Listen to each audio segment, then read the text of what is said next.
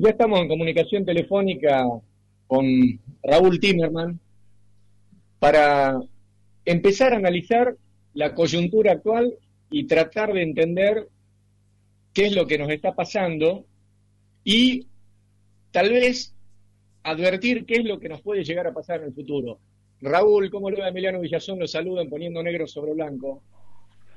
¿Qué tal Emiliano? Muy buenas tardes, noches. ¿Cómo están ustedes hoy? Muy bien, Raúl. en realidad, eso de muy bien, teniendo en cuenta que estamos atravesando la, situación pandémica, que no es una situación autóctona ni mucho menos, sino que se extiende a lo largo del globo, y habiendo advertido, por lo menos lo que a mí respecta, que el, pueblo salteño no estaba en condiciones de mantener una irrestricta cuarentena, y las intentonas de flexibilización iban a conducir inevitablemente a una subida importante en cuanto a los casos, bueno, eh, si descartamos eso y tratamos de aislarnos preventivamente del, contexto de cuarentena, podríamos decir que estábamos muy bien. Bueno, yo creo que la Argentina en este momento está en, en la crisis más profunda de su historia política contemporánea es una doble crisis sanitaria y económica. El país va a necesitar ser reconstruido. La cadena económica que va de la producción a la comercialización al consumo está totalmente destruida. Comercios cerrados, pymes cerradas, gente sin trabajo, aumenta el número de pobres, aumenta el número de gente viviendo en la marginalidad total, homeless, gente que vive en la calle. Esto va a requerir una epopeya de reconstrucción. Sí, por supuesto. Yo quisiera creer que se está preparando eso, porque si no se estuviera preparando vamos a llegar demasiado tarde. Bueno, ahí está el desafío que eh, enfrentamos todos los argentinos y creo que el mundo en, en general está enfrentando ese desafío que le plantea la posibilidad de un cambio de época que no sé si muchos lo están este, comprendiendo y mucho menos asimilando y de alguna manera están, podríamos decir, rechazando que lo que va a pasar inevitablemente en el mundo va a ser un cambio de época, porque hay áreas de la, de la producción, por ejemplo, pensemos en el comercio de servicios y nos focalizamos en el principal eh, generador de recursos que tiene nuestra provincia, que es el turismo. Y el turismo ya después de la, de la pandemia, indefectiblemente de que aparezca o no la vacuna, ya no va a ser el mismo. Sin embargo, muchas veces desde el gobierno provincial se ha apostado al turismo y como digo yo, sin tratar de agregarle ningún tipo de, de valor a lo que la naturaleza nos da. ¿Usted cree que va a haber un cambio en el mundo en ese sentido también, Raúl? Seguramente, un cambio va a haber, es inevitable. Usted me hablaba del turismo en Salta. Yo recuerdo haber estado eh, la última vez un viernes a la noche y, y, era difícil conseguir hotel porque el sábado ustedes tenían esa procesión, ese desfile cuasi religioso a, la, a esa ponencia de manos, no me acuerdo cómo se llama. Ah, sí, por supuesto, lo de la Virgen del Cerro. Así es, la Virgen del Cerro, que venía muchísima gente de todo el país. Eso se tiene que haber terminado, porque en este momento no hay ni vuelos aéreos. O sea que sí, va a cambiar absolutamente todo y va a haber algunas actividades que se van a mantener y eventualmente profundizar, como es la producción de alimentos, es una cosa que no puede evitarse. Todo lo que esté ligado a la cadena productiva de alimentos es una cosa que, se va a intensificar. Creo que en la República Argentina se va a intensificar toda la mano de obra que tiene que ver con la urbanización y construcción de vivienda porque una de las maneras de salir de esta crisis va a ser con un plan intensivo y extensivo de, obra pública donde la vivienda, que es un déficit que venimos arrastrando hace años, va a cumplir un rol fundamental. Eh, para poder hacer ese plan seguramente vamos a necesitar financiamiento y para tener financiamiento tenemos que arreglar primero el problema de la deuda, porque si no arreglamos el problema de la deuda no lo vamos a tener. Es más, un gobierno debería trabajar en dos escenarios posibles, con el problema resuelto y con el problema sin resolver. Claro. Y después creo que va a haber un gran desarrollo de toda la actividad agrícola ganadera y toda la actividad de eh, ligada a la agricultura familiar. Tiene que haber un proceso de desurbanización de las ciudades, así como en el pasado se produjo la gente que venía del campo a la ciudad porque en la ciudad había trabajo, bueno, ahora no va a haber más trabajo en la ciudad. Entonces va a haber un proceso en que la gente que bordea las ciudades, los, conurbanos, van a ir a buscar una salida en el campo. Y ahí hay que desarrollar muchísimo lo, lo que se llama la agricultura familiar. Y seguramente habrá, habrá planes al respecto. Es decir, va a haber actividades que se van a ver incrementadas y va a haber actividades que hasta que se recuperen, si alguna vez se recuperan del todo, va a pasar muchísimo tiempo, ¿no? Sí, habla correctamente usted respecto a lo que debería ser la reactivación post pandemia del COVID, pero también tenemos que pensar que nosotros actualmente estamos en un proceso de recuperación económica post pandemia macrista, que aunque pueda resultar algo este, capcioso, qué sé yo, gracioso, no es más que la realidad, porque debido al alto endeudamiento en el cual el gobierno de Macri ha dejado nuestro país, debido a la destrucción del empleo, a la destrucción de todo el aparato de las pequeñas y medianas empresas, a la destrucción del aparato industrial en base a una liberalización del comercio exterior de manera indiscriminada que nos hace acordar a las épocas más oscuras, y me estoy refiriendo a la del época del 76 al 83, y usted sabe que muchas veces converso con amigos eh, brasileños y me dicen, pero este país tiene un montón de, de zonas que están absolutamente despobladas. Y me parece que eso que dice usted, que es la necesidad de refundar el país, hay que hacerlo hacia el interior. Y a mí realmente me, me resultó muy agradable la noticia de que el gobierno nacional busca de alguna manera fortalecer los parques industriales del interior de nuestro país. ¿Ese sería el camino, Raúl Timerman? Bueno, indudablemente que hay conurbanos como el de la ciudad de Buenos Aires, como el de la ciudad de Rosario, como el de la ciudad de Córdoba, que no se soportan más desde el punto de vista urbanístico. Digamos, recordemos que la formación de los conurbanos se empezó a dar en el primer gobierno de Perón, allá por el año 46, 47, 48, cuando hubo un desarrollo industrial muy centralizado en los centros urbanos y la gente del interior venía eh, a, las grandes capitales en, búsqueda de una posibilidad de trabajo.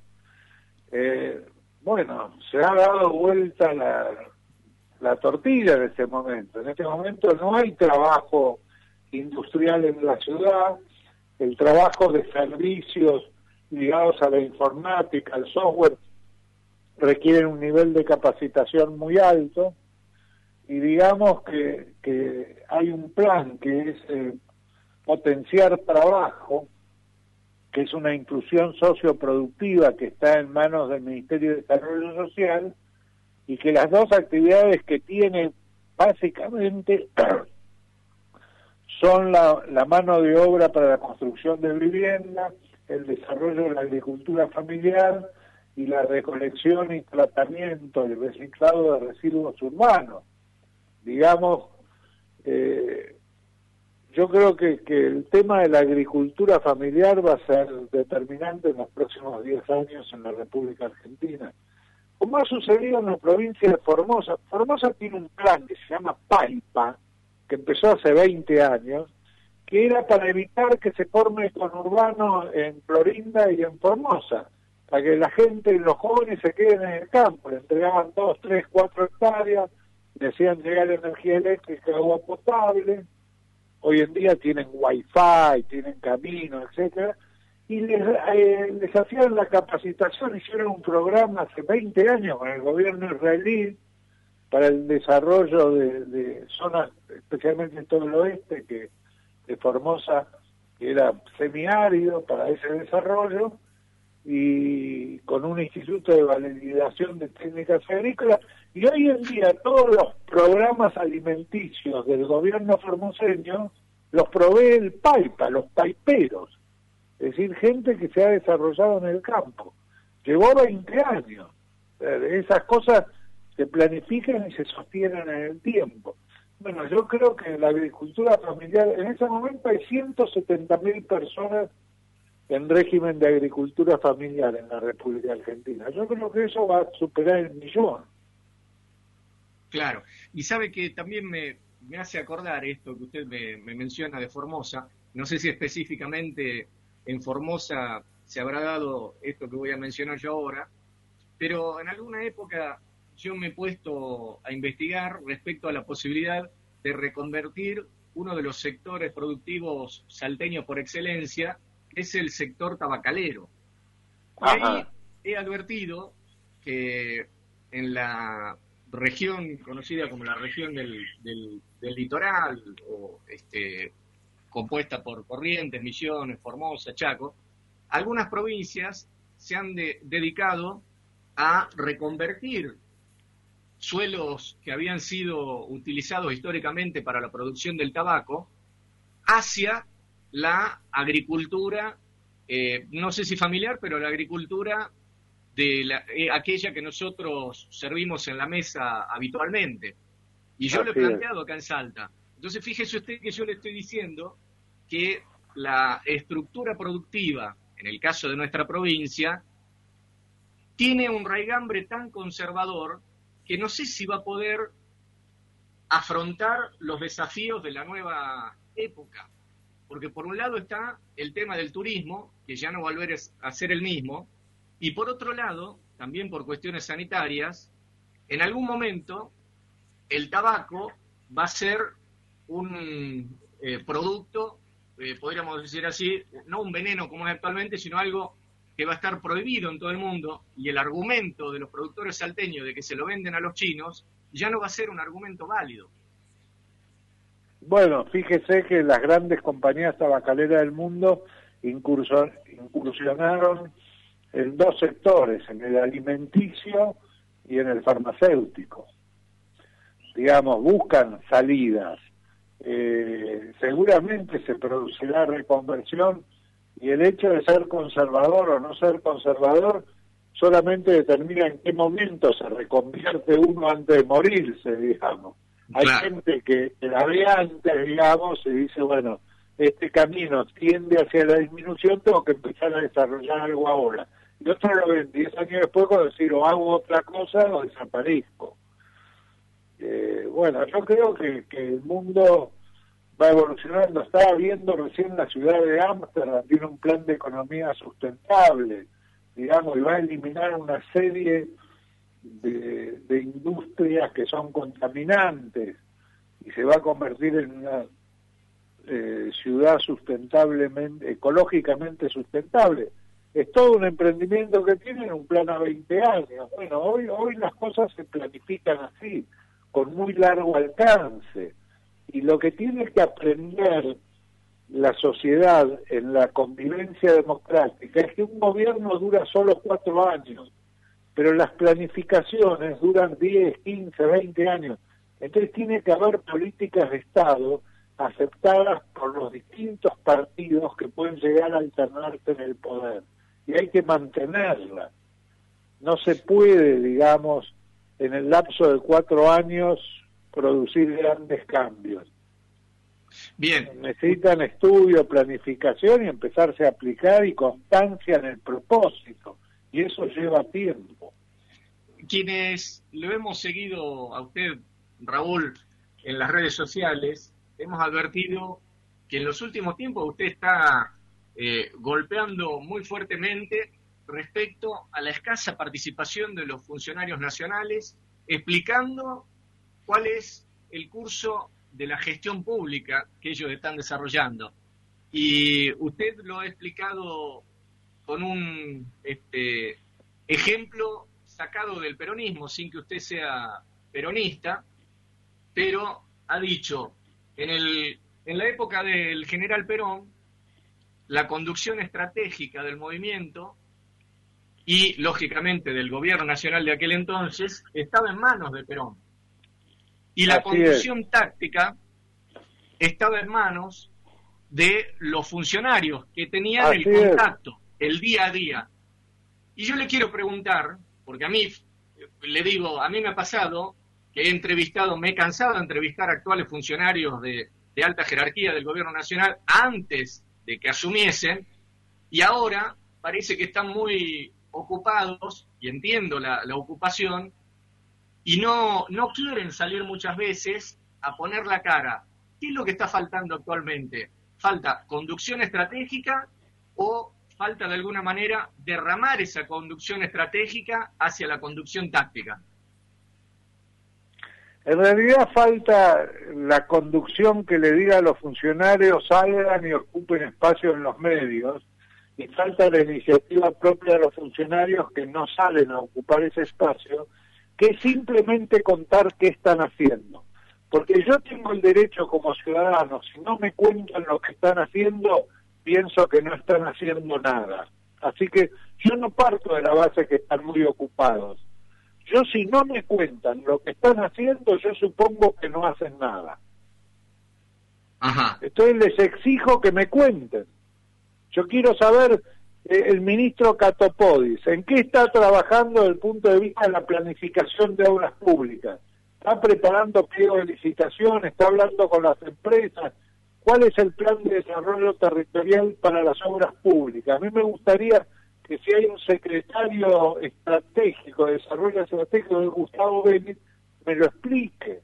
Lo mismo quisiera saber de María Eugenia Bielsa cuál es el plan de vivienda y urbanización que ella está preparando para la reconstrucción de la Argentina. Cuéntenme, porque si no me cuentan nada, yo pienso que no están haciendo nada. Claro. Y sabe que también a mí me ha, me ha pasado muchas veces que yo me pregunto, ¿qué pasa con tal funcionario o, cual funcionario? Y cuando me pongo a ver quién está eh, a cargo de esa cartera, encuentro que son, podríamos decir así, eh, resabios del gobierno anterior, o dicho de una manera mucho más dura, huevos de la serpiente que había puesto el macrismo en la estructura administrativa del gobierno nacional. Bueno, ahí sí, sí hay lugares donde ha quedado estructura. Yo he hablado con gobernadores que me dicen, mire, mis ministros hablan en Buenos Aires, en los ministerios, con la misma gente que los atendía cuando estaba Macri en el gobierno. Claro. Me lo han dicho, ¿no? No es algo que invente. Usted de la, por ejemplo, la CIP. La CIP quedó toda la estructura que, que armó el macrismo ahí bueno, está bien. Si usted considera que con eso puede ejecutar los planes que usted se propone, adelante. Yo no digo que los eche. Pero si no ejecutan los planes que usted se propone, tome la gente capaz de ejecutar esos planes. Y si no, yo tengo que pensar que usted no tiene planes. Ese es el problema. Entonces, el gobierno está tan metido en el tema de la pandemia, que es tan acuciante en el área metropolitana de Buenos Aires y en la ciudad de Resistencia, pero que tiene otro tono totalmente diferente en el resto del país, y está actuando en relación al área metropolitana de Buenos Aires y no le está contando al país qué está haciendo aparte de eso. yo le pido, cuéntenlo, simplemente cuéntenlo, no es tan difícil. No, no, por supuesto. Si usted me, pide a mí que yo le cuente qué hice desde esta mañana que me levanté, yo se lo cuento, no es difícil eso. No necesito haber ido a la universidad, no necesito haber hecho un curso de dicción, no necesito ser un experto en dialéctica y lenguaje. se lo cuento, a mi manera le cuento qué estuve haciendo, que me desperté, me pegué un baño, me afeité, fui, desayuné, agarré la computadora para leer los diarios, me enteré de tal noticia, de tal, le puedo contar lo que hice, hablé con tal persona. Ahora yo pregunto, ¿por qué un ministro no me cuenta, no puede contarme qué se está haciendo en su ministerio de hace tres meses? Claro. O peor todavía, ¿sabe que, qué es lo que más me genera a mí desconcierto? Es cuando escucho a funcionarios de altísima jerarquía del gobierno nacional, pongámosle un nombre, para no estar escapándole con la cola a la jeringa. El ministro jefe de gabinete Santiago Cafiero. Sí. Se refería, por ejemplo, a la grieta. Particularmente, y acá hago un paréntesis, yo no creo que exista la grieta. Yo creo que la única discusión que existe es entre una heladera llena y una heladera vacía. Y el resto son circunstancias que en la historia política de la sociedad serán como conductas de tipo adversarial. Pero sin embargo, el gobierno nacional levanta ese discurso inventado por el macrismo y parece que ha quedado enroscado en ese discurso y no pueden salir. Y entonces cada vez que salen a hablar, utilizan el recurso idiomático de la grieta y tratan de explicar todo desde el punto de vista del adversario. Yo creo que eso está equivocado. ¿O seré el equivocado yo, Raúl Timerman? Bueno, eh, Alberto Fernández llega a la presidencia de la Nación con el 48% de los votos con un discurso que decía conmigo no va a haber grieta. Entonces, no nos quedemos en, el tema, primero, no nos quedemos en contestarle a la oposición. No puede ser que la oposición, que no tiene absolutamente ninguna responsabilidad de ejecución de nada, de gobernar nada, porque es esa la parte de la oposición que salga, que sale, establezca la agenda. La agenda de los medios, ¿quién la establece? Patricia Burrich, Cornejo, Mario Negri, Fernando Iglesias, la coalición cívica. ¿Cómo puede ser? Claro. ¿Cómo no la establece el Estado, el Ejecutivo Nacional?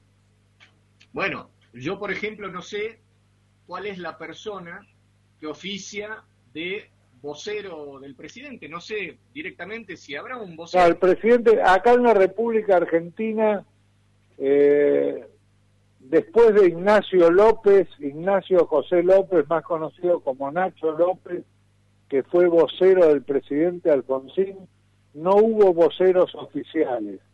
Cumplió durante la presidencia de Menem la función de vocería Carlos Corach, que todas las mañanas, al salir del edificio, tenía los noteros en la puerta y contestaba tres, cuatro, cinco preguntas, que eran los temas del día y era el pensamiento del presidente. Yo conozco la mecánica en la cual él recibía la indicación previa.